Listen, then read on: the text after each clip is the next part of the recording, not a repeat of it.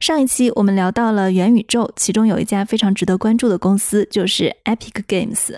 如果你没有听说过这家公司，应该有听说过他们的爆款游戏《堡垒之夜》。美国有一半以上的年轻人都玩过他们的游戏。那 Epic Games 不仅仅是游戏做得好，他们的胆子也挺大。在他们的种种精心策划之下，他们成功让苹果把他们的游戏从应用商店里面下架了。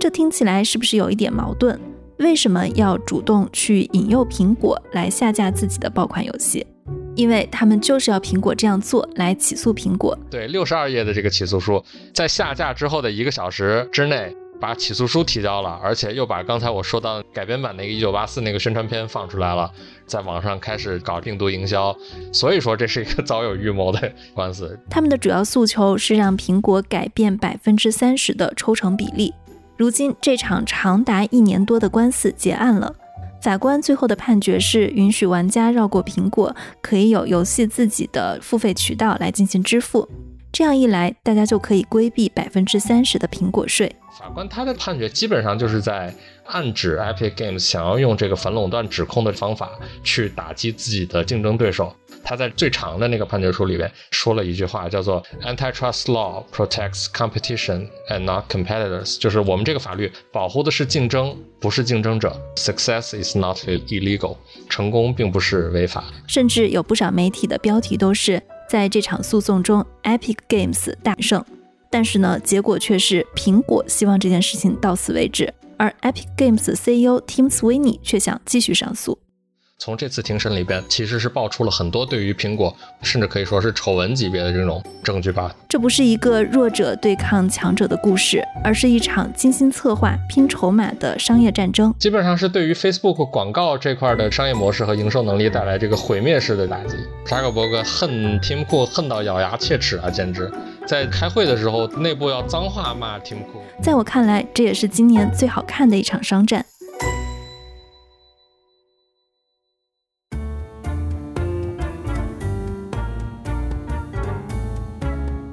欢迎收听硅谷幺零幺，这是一档分享当下最新鲜的技术知识与思想的科技播客。我是红军，今天跟我们坐在一起的嘉宾是品玩与归金人的主笔杜晨。Hello，杜晨你好。Hello，红军。Hello，大家好。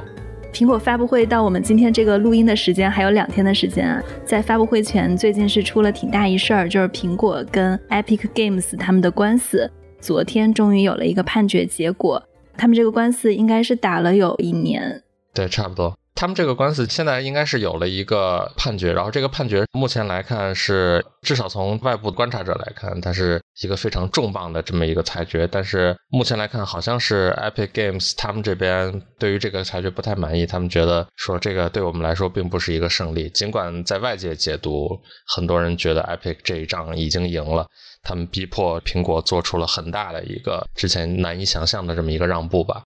对。我大概的简要的说一下这起官司啊，最开始是因为 Epic Games 它不满意苹果，它要从平台上抽取百分之三十的分成费用，就在他们自己的游戏页面里面嵌入了自己的收费渠道，而且还公开展示不同渠道的用户的充值平台提取多少比例，感觉是一场很公然的挑衅。然后苹果就把他们下架了，他们就发起了一个官司，是起诉苹果不正当竞争还有垄断，是这两项罪名吗？我不确定。大部分的内容是这样，它其实那个起诉里边有算是十条罪名吧，但是主要的内容基本上就是围绕说你的应用分发独家的这个权利啊，这个是一个垄断，然后包括你的应用内购买的抽成比例啊，以及你强制要求的机制吧，大概就是这么着。但是其实他们把这个东西拆开了去说，一共是确实是有十条这个罪名。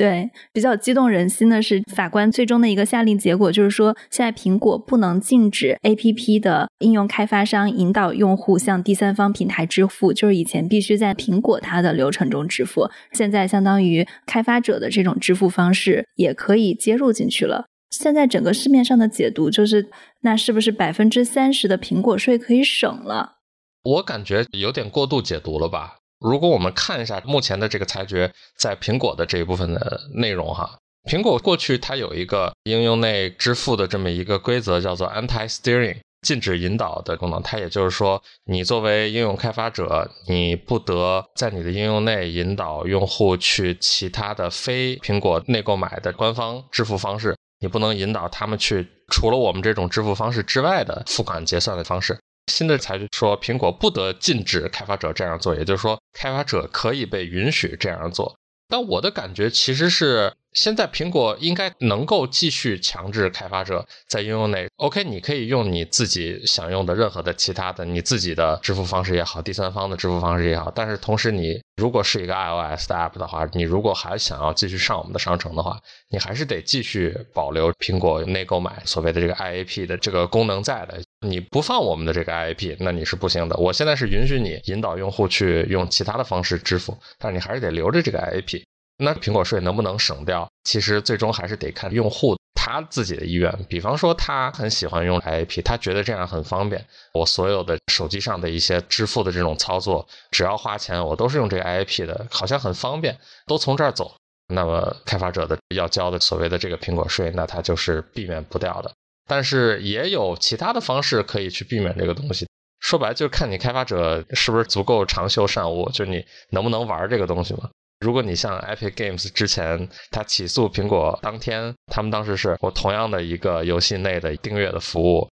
走苹果内购买的是九块九毛九，不走 IAP 的这个呢，我直接就给你把三十的苹果税省了，那我就变成七块九毛九。你如果用这样的方式，就是直接给用户一个对比，说啊，那你可以不走 IAP，而且你还能便宜。这样的话，我觉得可能大部分用户都会愿意省钱吧，就不会有人真的是受虐狂，喜欢多花钱。这样的话，那百分之三十的苹果税确实倒是可以省掉。但是总的来讲，我觉得苹果应该还是要继续保留 I IAP 的。而且在法官的裁决里边，他也没有对 IAP 做一个定义，说你这是一个垄断的东西，或者你这是一个不合适的一个东西。他并没有这样说。他裁决的逻辑就是说，你是一家私营公司嘛，你想怎么收费是你自己的自由，这块我们法院不会进行一个干涉。所以，苹果它接下来肯定还是要强制要求开发者要保留这个 IAP 的存在了。所以这块的话，只要用户用这个方式去支付百分之三十的税，肯定是逃不了。你刚刚提到了很多次 IAP，给大家解释一下这个名词。IAP 它全称就是 In-App Purchase。用这个去指代苹果的应用内购买，它字面意思上就是应用内购买。任何应用，无论你是一个 iOS 啊，或者安卓，或者其他，哪怕是 Windows 什么之类的，你用一个应用，然后它里边有一个内购买功能，那都可以叫 In-App Purchase。其实我不太知道具体的功能是怎么样的，就是我能想到的，苹果它不是有一个 App Store 吗？App Store 有一些软件是付费软件，我不知道那个算不算 In-App Purchase，还是那个就是应用商店下载的时候的付费。在应用商店下载就是一个正常的下载。如果说这个应用是付费软件的话，那你在内部购买这个应用的操作，这个不属于 IIP 的范畴。IIP 纯粹指的是，当你已经下载安装好了一个 iOS 或者 macOS 的软件之后。你在这个应用内想要购买，无论是它有几个分类嘛，它包括所谓的消费类的产品服务，比方说这个游戏里面的一些货币啊、道具啊；非消费类的东西，一些增值功能啊之类的，以及说续费或者不续费的订阅、会员的付费的功能，这种都是属于 IAP 的范畴。所以它主要是游戏，还有音视频的一些年费付费的这样的一些服务。对，可以这么说。如果让我说的话，最主要就是三类：一类是游戏里的道具，第二类是所谓的内容平台上面付费可以观看的这个内容，第三个就是比方说一个应用的所谓的高级会员，你下载的这个应用，它有一些基础的这种功能，但是你想要使用它里边的一些高级版的功能，需要进行一个付费成为会员的这样一个操作。这三类我觉得都是 IAP 下面的比较重要的三类。电商一类的平台就不属于这个 IAP 的范畴。电商肯定是不属于的，因为苹果对于 I P 的定义是说，你在应用内使用的内容和功能这些东西的购买是必须要走 I P 的。那么我在电商上买一个东西，它是在我现实生活中使用的，比方说我买一个盆儿，我是回头要拿它去洗脸的，它是在现实当中使用的，我不是在这个应用里边洗脸，对吧？我是在现实当中，这个呢就可以不包括在 I P 的范畴里边。所以电商这块是肯定是不用走 IAP 的，也不能走嘛，因为这块如果也要进行一个抽成的操作的话，那苹果简直赚嗨了。那还有一个，比如说像我们打 Uber 或者 Lyft 这样给司机的小费这一类算？首先，订单的支付的费用肯定是不算在 IAP 里边的。如果要给他打小费的话，之前是有争议的，就是关于小费打赏的东西啊。这块我已经很久没有在美国用过 Uber 了，我现在在国内嘛，所以我现在真不知道打赏这块是不是要走 IIP。但是我记得的一个事情是，前几年的时候，微信公众号打赏一开始是不走 IAP 的，然后就是大家直接用微信支付就行。后来苹果有一阵儿说，因为你是在应用内享受的这个内容嘛，你是在应用内阅读了这个内容，然后你觉得它好，你想要给它打赏，所以这应该是走 IAP 的，他就让微信去走，然后微信就直接把这个功能给下了，弄得用户很不爽，这相当于进行了一个绑架嘛。后来苹果就 back down 了这个事情，他说 OK OK，你这个打赏是可以不走 IAP。这个我是知道的，所以我觉得可能打赏这块应该还算是有争议吧。但是最大的一个原则应该就是说，你付费所享受到的，无论是服务也好、道具也好、内容也好，是不是你享受这个东西的过程，你消费这个东西的过程，是不是在应用内进行的？如果是在应用内的话，那它应该走 IP；如果不是在应用内，或者是有待商榷，那它应该是可以不用走 IP 的。我刚刚为什么想到问你打赏的问题，是因为我看见像美国媒体报道，在微信里面的打赏，苹果给它相当于就是开小灶了这一块，它是可以不用交百分之三十的分成比例的。后来 Facebook 就扎克伯格就去找苹果说，Facebook 上也有很多只是用户之间的打赏，然后可不可以把他们百分之三十的分成给免掉？苹果就没有开这个后门，一直就被美国媒体就拿出来说。还有这个事儿呢？我们刚刚提到了，现在相当于 IAP 已经废掉了，开发者可以有自己的渠道。但是很多人把这个解读成以后苹果百分之三十的可能会收不上来了。你刚刚也提到了，取决于用户怎么支付。但我看在法官的判决里面啊，他并没有说，如果你不走苹果的渠道，你还需不需要给苹果交分成？这块我觉得我们还要看接下来他的判决效果正式执行之后，九月十号之后的九十天。对对对，所以我觉得可能到时候还得继续看判决的结果，它是具体怎么去生效的。苹果相当于不能继续执行这个 anti-steering 的条款之后，那它的新的抽成的政策它会怎么制定？我觉得这块现在都不太好说。只是从这个判决以及我们了解到的情况，从判决的字面来看。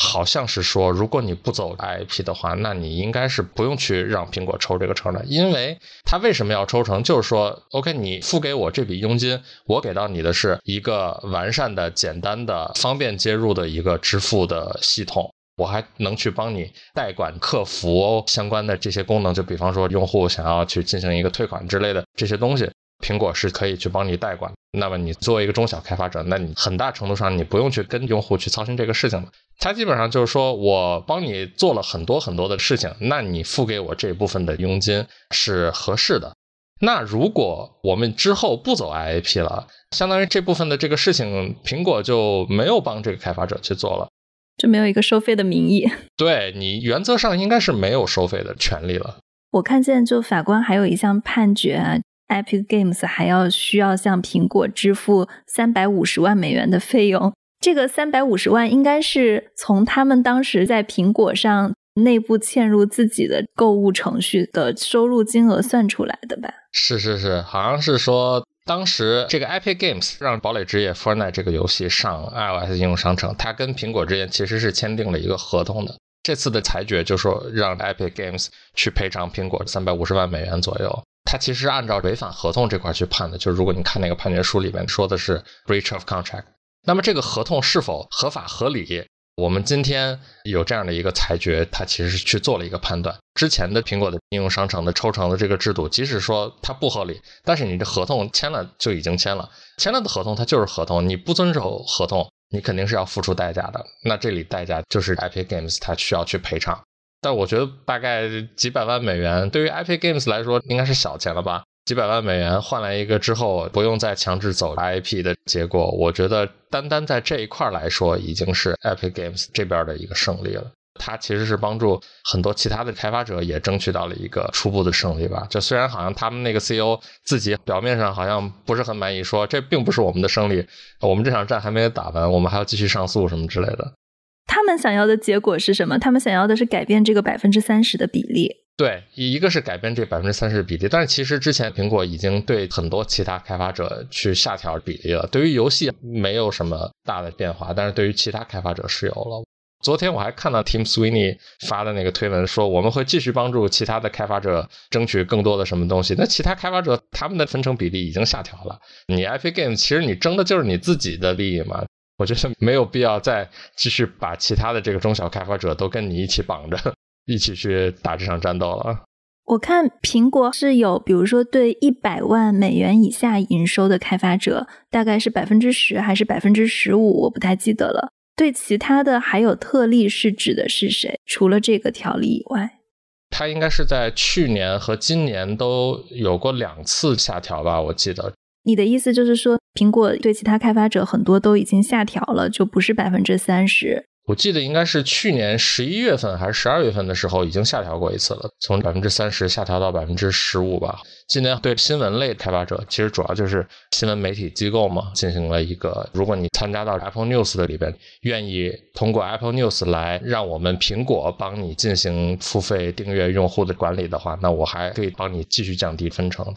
苹果相当于对所有的游戏公司都是百分之三十，Epic Games 跟他们打的这场仗也是相当于在为游戏的开发者来争取福利。他之前的政策一般是第一年百分之三十，第二年百分之十五嘛。去年改成应该是去年十一月，对年收入一百万美元以下的小开发者固定百分之十五。今年它增加的是说，对于新闻媒体机构的话，如果你愿意被 Apple News 收录。并且通过 Apple News 来管理你们的用户订阅、付费订阅的话，那这块的比例也可以降低到百分之十五。但是对游戏这块，我平时也不是一直关注游戏，但是我记得好像对游戏这块是一直是没有调整的。对，因为大家都知道游戏这块特别赚钱。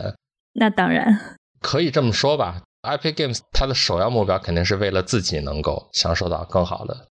难怪我看见这个判决一下来以后，就苹果跌了嘛，但是很多游戏公司都大涨了，而且只是游戏公司，还有一些类似于像 Spotify 这样的流媒体平台也涨了。游戏这块儿，他肯定就因为游戏赚钱，他们想要去推广一些更廉价的第三方的支付方式。无论是像 Epic Games 他们这样自己做了一个支付功能，还是说其他的游戏，你用一些市面上的，比方说像什么 Stripe 呀，或者其他的付费的方式，这些游戏公司的动机其实是最大的嘛。他们想要去赚钱，他们想要赚更多的钱嘛。有了这个判决之后，对于游戏公司肯定是巨大的一个利好。至于 Spotify 什么其他的。我觉得可能很多其他的公司，如果他们的股价上涨了的话，为什么对于他们来说是一个利好消息？是因为他们过去很多都是跟苹果的 anti-steering 这个政策是很不对付的这些公司，然后他们就一直想要说，我可以引导用户去用非 IAP 的这种方式，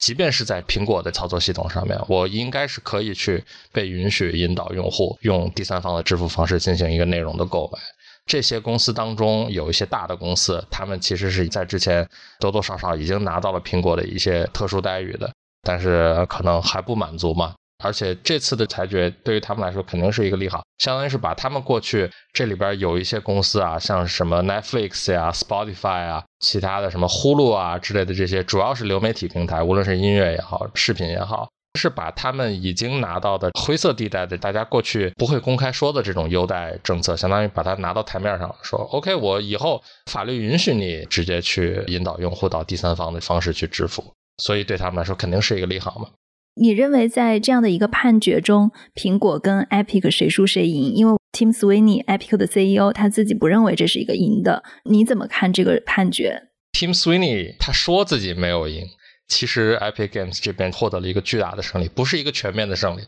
但是仍然是一个巨大的这个胜利。他想要实现的很多东西，我觉得是不现实的，不能说是不好的事情，只能说是不现实的。比方说，他想要让苹果开放其他的公司也在 macOS 上能进行应用分发，相当于就是说我要搞其他的应用商城。如果真的有这样的一个未来的存在的话，那这样的未来就还挺好的。但是这个是非常不现实的一个东西，我觉得很难去实现的。苹果这边呢，从他们的这个公开的表态上来看，他们应该是做出了一个巨大的让步。但是他们的 PR 他还是要去 spin 这个东西嘛，他还是说 OK，这个证明了我们这个应用商城的模式是牢不可破的，是对开发者有利的之类的。然后我自己感觉大家都做出了让步，达成了一个比较好的结果吧。我觉得如果说谁赢得更多一些，我觉得应该是 Epic Games，然后以及其他开发者，他们赢得更多一些，因为他们能够得到的利益更多了，苹果得到的利益更少了。如果我们直接比较这个东西的话，那肯定是 Epic 这边赢的更多一些。如果我们考虑一个大背景，现在有对于大科技公司反垄断的调查，对各种公司其实都是一个很大的压力。在这样的一个前景下，这个判决它的另外一个部分其实是确保了说，苹果你作为一家公司，你作为一个商业机构，你其实是拥有对你自己旗下的这个平台商业模式该怎么弄，你其实是有你的权利的，你的权利是被保护的。这块对于苹果来说也是一个比较大的一个利好的东西，说的就是 Epic Games 它其他的诉求，比方说开放应用商城啊、降低苹果税的比例啊之类的，那这些它的诉求都没有被法官批准，法官在这块还是站在苹果这边的。所以，如果我们考虑反垄断的这个大背景的话，我觉得苹果这边赢的也还蛮多的，就是对它过去的一个地位的，我们不能说垄断地位啊，因为这个法官没有说这个是垄断。法官说，苹果不是垄断，但是它涉及不正当竞争，这个是法官的一个裁决。对，它在某些操作上涉及不正当竞争，但是总体来说，苹果在我们今天所讨论的数字游戏支付市场上，它不是一个垄断。而且它这个裁决里边有一句话叫 “Success is not illegal”，就是成功不是非法的。不能说你所有的超级赚钱的公司，你都做了一些不法的勾当，你不能这么说。我觉得我们刚刚聊了很多跟这起官司相关的最新进展，包括对整个行业的影响是什么，也聊得比较清楚了。但是我觉得还有很多听众他们并不太了解 Epic Games 这家公司以及《堡垒之夜》是一款怎样的游戏。我们上一期还在聊元宇宙啊，因为 Epic Games 也是元宇宙里面非常典型的一家公司。不然我们先给大家介绍一下这家游戏公司以及他们的游戏是一种怎样的存在。为什么他们敢于去公然挑战苹果？Epic Games，他是 Tim Sweeney，这人已经有五十岁了吧？很早的时候，九零年代初的时候，他当时开了一个技术咨询公司，但是后来觉得做游戏这个事情比较对他的胃口，想要做游戏，做了几款游戏，卖的还比较不错。然后后来他公司就搞起来嘛，一开始叫 Epic Mega Games，后来就直接改名叫 Epic Games。他这人一开始是住在美国首都那边的，就马里兰州啊，DC 那边的。后来把这个公司搬到北卡了吧？现在公司总部也在那边。这 Epic Games 满打满算已经三十年的一个公司了吧？开发的游戏，知名的游戏不是很多。知名的游戏现在你看一下，就是战争机器。还有当时 iOS 上面刚开始推广这个游戏的时候，有一个很有名的，应该算是动作 RPG 游戏吧，叫《无尽之刃》。很久很久以前玩过这个游戏，就是当时刚开始流行 iOS 游戏的时候。无尽之刃战争机战争机器是很有名了啊，但是战争机器现在权力应该是属于到微软那边了，算是一个 Xbox 平台上当家的一个游戏吧。但是一开始也是 Epic Games 他们这边开发的，然后就是 Fortnite 堡垒之夜这个游戏超级火，超级火的，现在仍然是全球最受欢迎网络游戏吧。游戏玩家数，包括他们在在线直播平台上，像什么 Twitch 呀、YouTube 呀，在线直播上面热度最高的多人在线对战动作游戏，有点长。据说美国现在的年轻人有一半都玩过《堡垒之夜》，连我都玩过。我不太习惯这个游戏的感觉，而且我比较菜嘛，我不太喜欢玩玩家对玩家 PVP 的游戏。但是《Fortnite》这个游戏，它的体验还是非常强的。刚才红军也提到这个元宇宙嘛，就《Fortnite》这个游戏，我觉得它基本上就是一个元宇宙的一个雏形吧。玩家除了在里边可以玩游戏之外，它里边。Epic Games，它其实做了很多非常非常有意思、非常创新的那种尝试，在这个游戏的场景里边去进行一些营销啊、电影宣传啊之类的这种活动，我觉得这种代入感觉都还挺好的。它应该是把元宇宙的这个概念玩的最有意思的一个游戏吧。除了游戏这块，Epic Games 开发的虚幻引擎基本上是游戏界的两大主要的 3D 开发引擎之一吧。像堡垒之夜，它的收入是不是主要不来自于苹果应用商店？所以它才敢公然的去挑战苹果的底线。从二零一八年初到二零年，总共 iOS 上的收入占比只有百分之七，排在第五位吧，应该甚至排在 PC 之后。具体的排名，第一位的应该是 PlayStation，然后是 Xbox，然后是任天堂 Switch，然后是 PC，第五名才是 iOS，后面是安卓。对 iOS 的收入构成至少是在二零一八年到二零二零年这一段时间里边，iOS 只占百分之七。不过这块我们要考虑说，也包括了 Epic Games 他们这个应用在 iOS 上被下架的这一段时间，所以这块收入可能会有影响。但是总的来说，应该是不影响总体它收入构成的布局的。PS 肯定是最高的，因为主要是 PS 四。Tim Sweeney 是一个怎样的人？因为这次他不仅跟苹果杠，他跟谷歌也做了同样的事情。你刚刚提到他最大的营收是来自于索尼的，他之前跟索尼也干过。因为索尼，比如说像他们 PlayStation 4的用户，他们没有办法跟任天堂的交换机或者像微软的 Xbox 来做这种交叉播放，所以呢，他们的用户也不能去做账户进程的同步。那 Epic Games 在没有经过索尼允许的情况下，他们至少有三次去激活了这种交叉播放，这相当于就跟用户证明了这些障碍都只是索尼的政策问题，而不是他们自己所说的技术问题，导致索尼不得不去改变自己的游戏策略。也可以理解啊，因为对堡垒之夜来说，社交是很重要的一部分，所以对他们来说，各个平台的打通也很重要。只是我觉得 Tim Sweeney 的风格是不是一向都这么犀利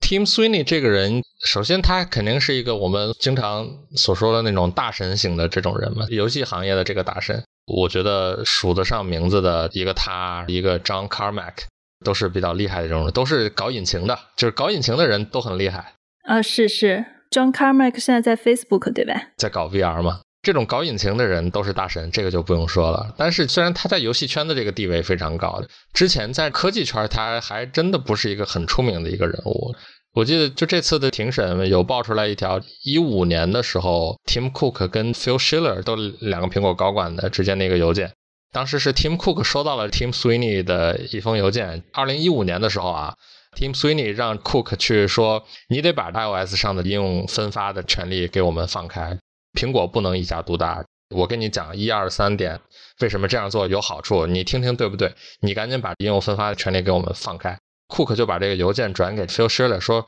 这人是谁啊？他是不是前两天刚上过我们发布会的彩排啊？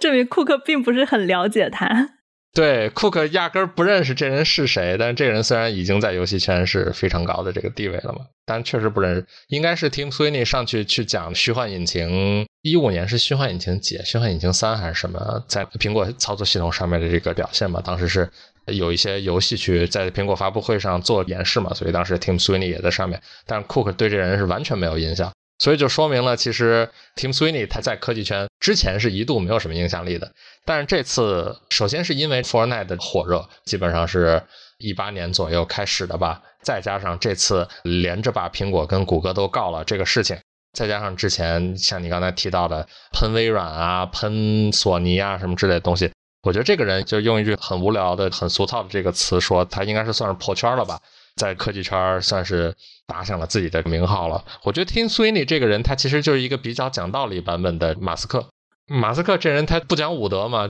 经常在网上喷人啊什么之类，而且你会觉得这个人感觉像是个 bully 一样的这种感觉。但是 Tim Sweeney 他好像是至少表现起来，从他的发言来看，他是一个比较讲道理，他是一个比较礼貌的一个人吧。比较礼貌的马斯克。对对对。之前我看像 Epic Games 跟苹果开始这场官司以前，现在很多媒体都是一笔带过了，就那一段也还蛮精彩的。而且当时他们这场战争是怎么掀起来的，你也写过一篇非常详细的文章嘛？我看过的算是写的最详细的文章吧。就为什么 Tim Sweeney 跟苹果是一场早有预谋的官司？你可以跟大家简单介绍一下这个事情的起因跟经过吗？像我刚才已经提到了，一五年的时候，Tim Sweeney 就给 Cook 发过这封邮件嘛。他当时的信里边是有说应用商城分发的这个东西，然后有说 IP 收费的这方面这个东西。所以 Tim Sweeney 对于苹果在这个应用商城分发收费这块的霸权，他有意见已经有很长的时间了嘛。从一五年就算是一直忍到二零二零年吧。对我还看过那封邮件，我觉得他写的很霸气，You should 什么什么。对对对，就那个语气特别霸道总裁风。我觉得不是霸道总裁风，就是这个游戏圈的这种游戏开发者的很接地气的那种感觉。你看他这开头说的“摇”嘛，就是很乡土气息的一个说法。啊，对对对，就那个打招呼。对，这如果让我给苹果公司的 CEO 写邮件，我是不敢这么写的。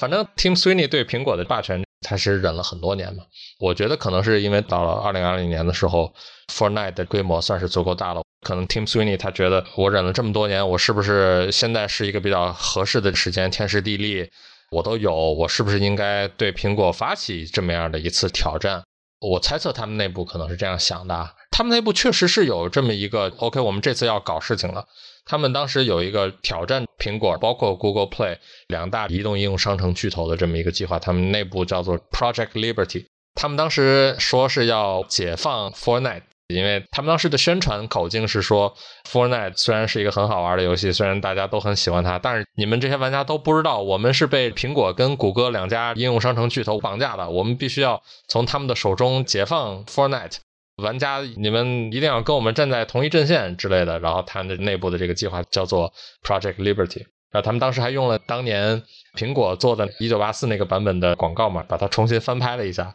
把这次里边的这个老大哥变成了苹果，然后自己变成了拿着锤子去砸破荧幕的形象了。对，这个广告在整个互联网圈子流传蛮广的。是的，是的，对。为什么说这是一个早有预谋？就是说，应该是去年八月中旬的时候，Fortnite 它突然在这个应用里边，在 Fortnite 里边加了。Epic Games 自己的直接支付的一个手段，而且它的价格就直接在选择支付手段的那一个页面上面，直接把价格写清楚了。如果你用苹果 IAP 是九块九毛九，当时是他们的叫 Battle Pass 还是什么东西，就是他们的订阅的会员功能。如果你用 IAP 走是九块九毛九，如果你用我们这个 Epic Direct Payment 直接的支付方式是七块九毛九。这个其实是直接违反了苹果的 Anti-Steering 反引导的政策。当天，苹果就直接把 Fortnite 给下架了嘛。在下架的一个小时之内，Epic Games 它针对苹果的这个垄断诉讼就已经提交到法院了。所以说，这是一个早有预谋的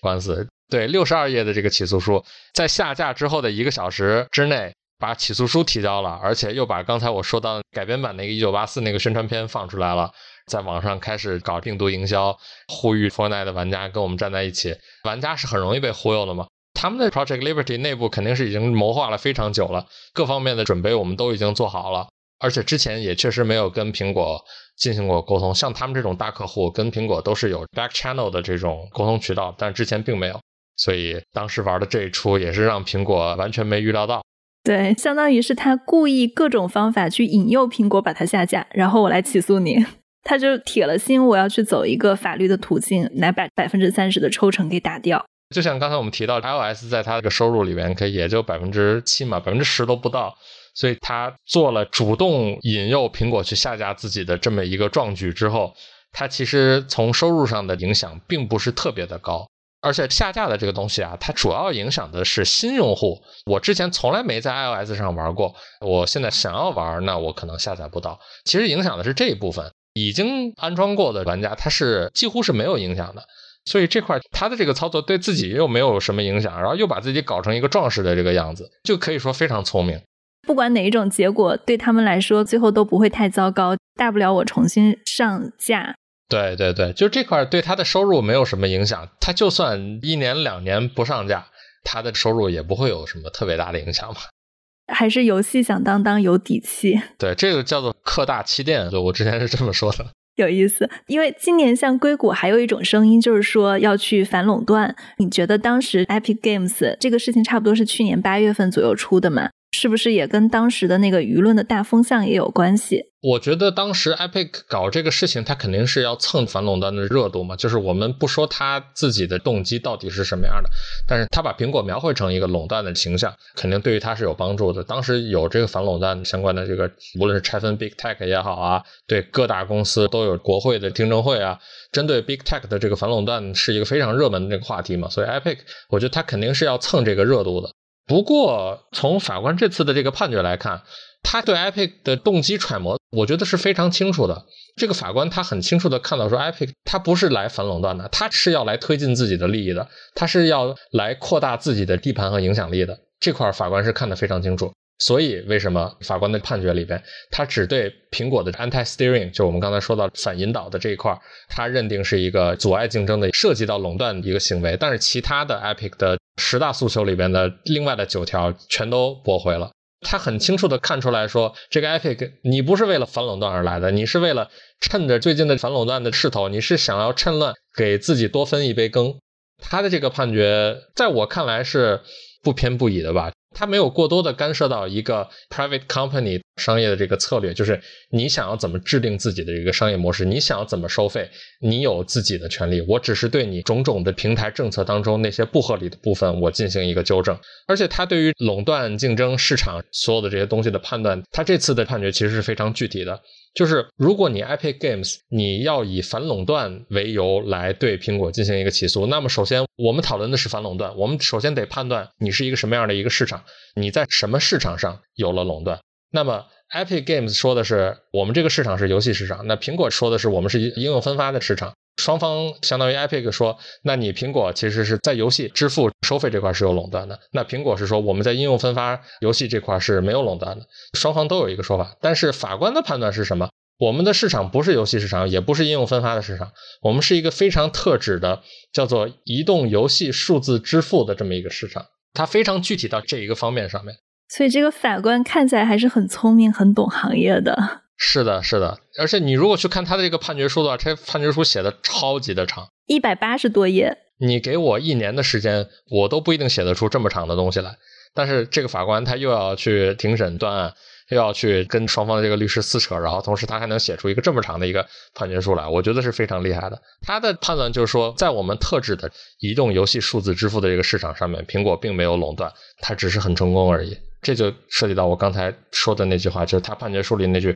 说的非常有意思的这句话，就是 “Success is not illegal”，成功并不是违法。法官的判决是说，现在 Epic 它其实是想要进入移动游戏数字支付的这个市场，那么在这个市场上面，苹果其实是 Epic Games 的一个关键的对手和 Epic Games 增长的一个重要阻碍。苹果并没有垄断，它只是这个市场上面的 leader，a market leader 而已。那么就此，Epic Games 对苹果提出一个垄断的指控，这个法官认为你是说不过去的。法官他的判决基本上就是在暗指 Epic Games 想要用这个反垄断指控的方法去打击自己的竞争对手，这并不是美国的反垄断法律支持的做法嘛？他在最长的那个判决书里面说了一句话，叫做 “Antitrust law protects competition and not competitors”，就是我们这个法律保护的是竞争，不是竞争者。你想要跟苹果去竞争，你觉得自己现在处于一个弱势的地位？OK，那你就说你的对手是垄断，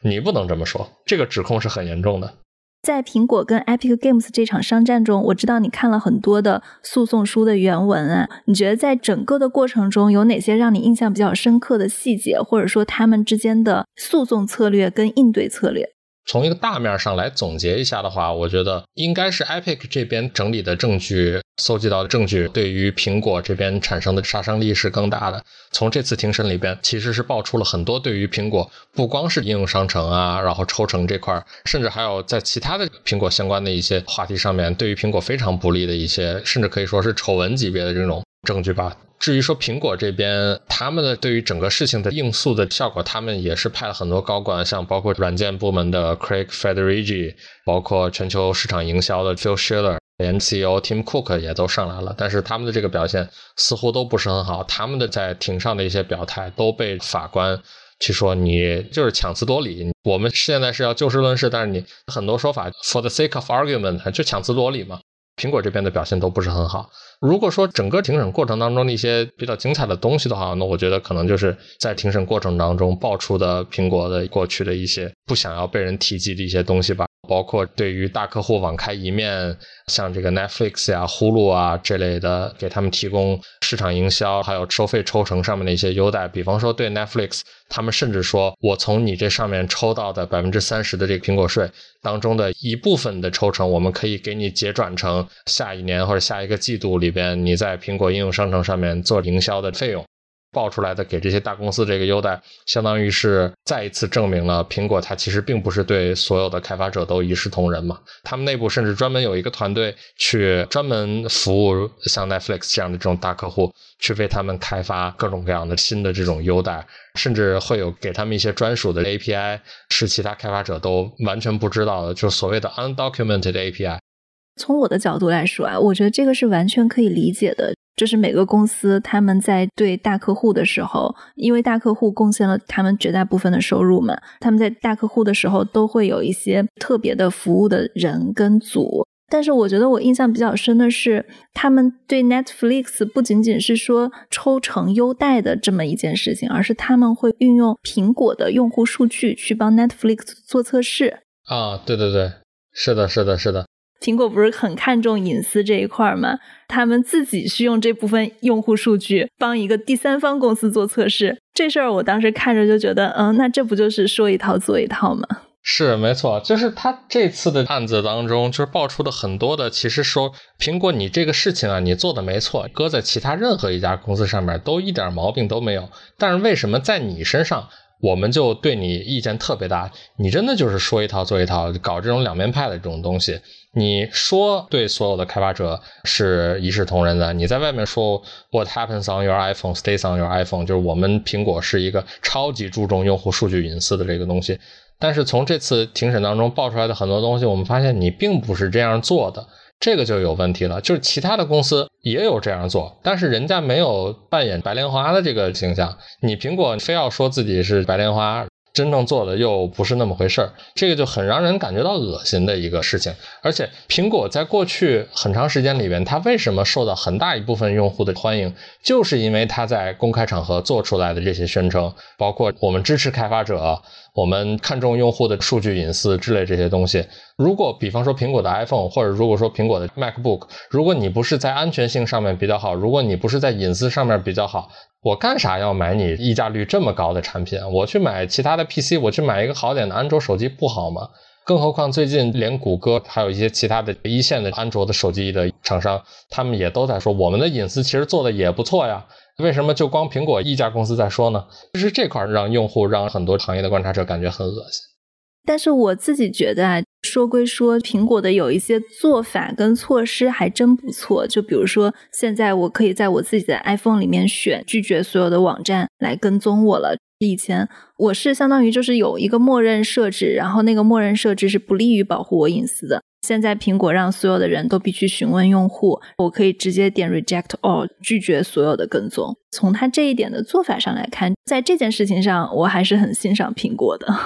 在这一点上，我也挺欣赏苹果的。但是与此同时，这里还有一个点：苹果不让第三方的广告联盟去追踪用户，但是同时他自己在做的是什么？他前段时间自己做了一个应用商城的新的这个广告追踪这么一个团队，他开了这么一块新的业务，相当于把别人的这个财路切断了，因为他自己要赚这一部分的钱嘛。之前跨应用追踪，比方说。我用 A 应用的数据可以被 B 应用或者 C 应用了解到，然后用来作为他们在应用商城上面进行一个推广的基础的数据。这块之前很多公司，包括 Facebook，他们其实都在做嘛。现在是苹果不让他们做了。苹果说的是为了隐私在做这个事情，但是其实根本是苹果自己要做这一块的业务。他自己要做这一块业务的这个信源是已经公开报道出来了了，还是？对啊，已经公开。就当时他修改叫 IDFA 用户广告识别服务的政策的时候，他们做了一个新的政策吧，叫 ATT，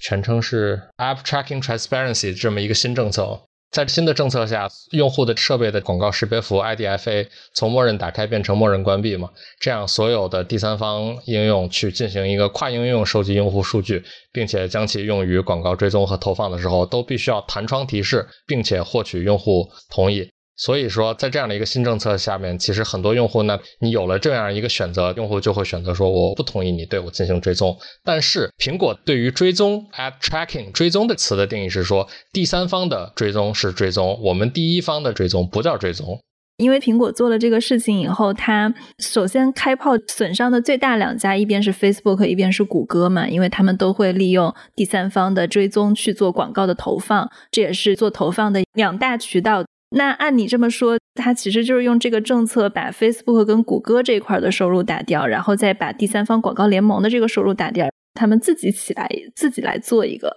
对对，Facebook 的影响是最大的，因为谷歌它毕竟自己也是一个移动应用操作系统平台嘛，它有安卓嘛，它可以在自己的平台上面继续做一些事情嘛。虽然赚的钱不如 iOS 上面多，因为 iOS 用户的付费能力是更高的嘛，主要是对 Facebook 的影响最大的。基本上是对于 Facebook 广告这块的商业模式和营收能力带来这个毁灭式的打击。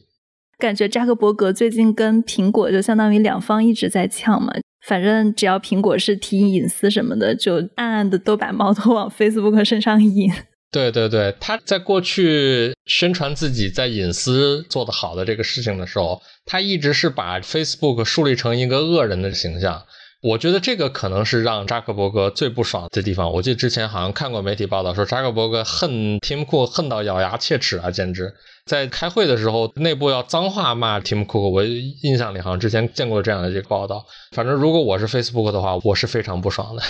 对，所以现在 Facebook 也自己搞 VR 了，再搞一个 VR Store。你看，像扎克伯格，他前一段时间有一篇谈元宇宙，然后接受媒体采访的文章，也是 The Verge 采的，他都不愿意说“手机”这个词，说现在人们就在一个小小的发光的屏幕的方块后面玩，他就一定要把手机这个智能硬件给打掉。所以你看，Facebook 里面他们去做前一段时间发布的这个智能眼镜儿，做 VR，他们就一直在找新的这种硬件设备。目前来看，iPhone 有点已经算是一个上一个时代的这种东西了吧？接下来如果元宇宙的概念会更火的话，我觉得像 VR 啊，更新形式的这种计算设备，它可能是会扮演更重要的这种地位的。甚至包括游戏机、游戏主机的这个平台，它可能都会比手机带来一种更好的效果，扮演一个更重要的地位。我觉得苹果的这个好日子走到现在也算是到了一个不能说走到头了吧，但是也算是到了一个关键的节点了吧。它接下来想要继续保住应用开发者愿意继续在它的这个平台上面去发布应用啊，维护他们这些应用啊，我觉得它是时候做出一些让步了。对于他们带来的收入影响。目前来看不会很好说，但是肯定会是一个很巨大的一个影响。具体的比例是多少不好说。我记得之前看一数据是说，苹果应用商城的利润率是百分之七十八，非常非常高的一个利润率。但我看见他们的绝对值并不高啊，应用商城占整个苹果的营收。这块儿不太好说，在庭审上面，他们的高管就来回来去的说，我们自己都不知道 App Store 到底赚不赚钱，甚至 Phil Schiller 还说，我都不太确定 App Store 过去几年赚的钱是不是能够补足我们过去几年在 App Store 的技术上面研发投入的经费什么之类的。他们自己内部对这个东西好像也搞得不是很清楚的这种样子。但是 iPad 这边的专家证人他们是有说，App Store 的利润率还是非常高的。高到百分之七十八，那么接下来新的裁决让应用开发者可以去推广和使用第三方支付渠道，对于应用商城包括 IP 的利润率带来的一个什么样的影响，我们现在还不太好说，因为现在具体的政策是什么样的，主要影响到哪些应用，以及苹果接下来对于这个游戏和其他的应用还会不会有一个区别对待，这块我们还得看九十天之后具体的政策怎么制定嘛，所以现在也不太好说。那还有一个变数是，Epic Games 他们决定是要上诉嘛，所以这个上诉的结果怎么样，我们现在还不知道。因为毕竟其实是打掉了苹果的一个应用分成的模式，但是我看苹果还是挺害怕把自己判断为垄断的，所以他们现在就见好就收。他们现在的一个官方回复是，律师在研究到底要不要去上诉，因为毕竟他们还有大概三个多月的时间可以去考虑这件事情。他们也在想有没有更好的法律策略，但总之，我觉得这两方的小心思都是被大法官一眼看穿。对对，反正这个事情没完嘛，现在是在地区法院嘛，接下来要上诉的话，那就要到巡回法院，甚至这个事情会不会最终走到高法，我觉得都不大好说。因为现在针对大科技公司的反垄断也是一个非常关键的这么样的一个话题嘛。在这次的庭审里边，法官他有说，你 Epic Games 这边你做的不够好，你提供的证据并没有去足够的证明说苹果是一个垄断的东西。那么接下来，如果 Epic 他要上诉的话，他还可以去做更多的资料的搜集啊，然后去调整一下他的策略啊。那也许在上诉法庭的时候，那他就可以说，我们有足够的证据去支撑，说我们真的是想要说。苹果无论是应用分发也好，IAP 也好，它现在是一个垄断的这种状态，而且这个也涉及到不同的法官对于同一个案子，他可能会有不同的观点嘛。因为这个东西在美国的法院里边，法官他自己的风格思路，你肯定不能说他站哪边站队，不能说，但是他自己的风格思路，他的三观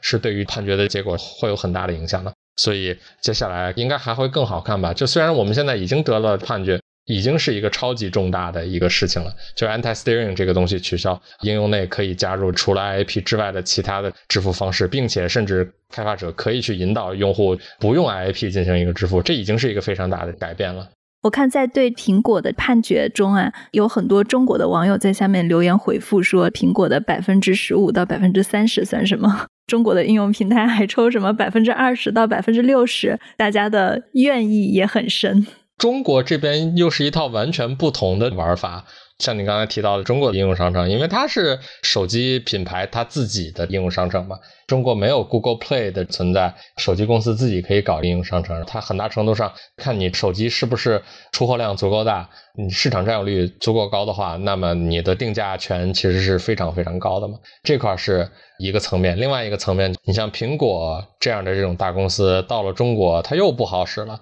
微信内部小程序，这不就是应用分发吗？它是违反苹果的应用商城内禁止其他的应用再去进行一个二次应用分发的政策的，那怎么办？你能下架微信吗？你要是下架微信的话，中国可能直接有我不知道多少亿人，呃，一亿人或者三亿人左右，保守来说个一亿人吧，他可能就不用 iPhone 了。对于你的 iPhone 的出货量又是一个巨大的影响，那怎么办？我只能忍着 不去制裁腾讯，也没办法。所以商战就真的是没有什么对错，全都是拼筹码。对，而且这次 Epic Games 它的百分之四十几的大股东也是腾讯吧？苹果简直是可能是要恶心死了吧？这次是你会觉得他们这场对决是今年最精彩的一场商战吗？我觉得肯定是吧。我关注的领域也就是硅谷的这些公司啊，包括美国这些大公司之间这些恩恩怨怨的东西。从我刚才说的这些东西里面，我觉得你啊，然后包括我们的这个听众朋友，应该也能感觉到，我对于苹果做的很多东西其实是不满的。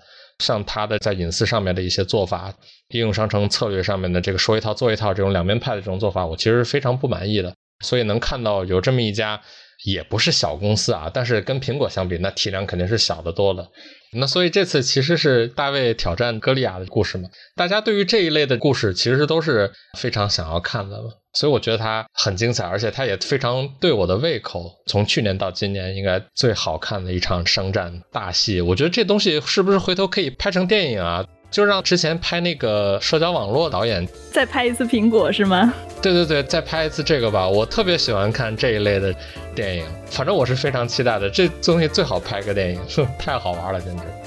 好，那谢谢杜晨，我觉得今天聊得非常精彩，我们把各个环节都解释得很清楚，然后还聊了不少关于硅谷大佬之间的恩怨情仇。这就是我们今天的节目。如果大家喜欢我们的节目，记得在你所收听的音频渠道给我们一个五星好评，也欢迎给我们写评论、写留言。感谢您的收听，谢谢，谢谢，拜拜。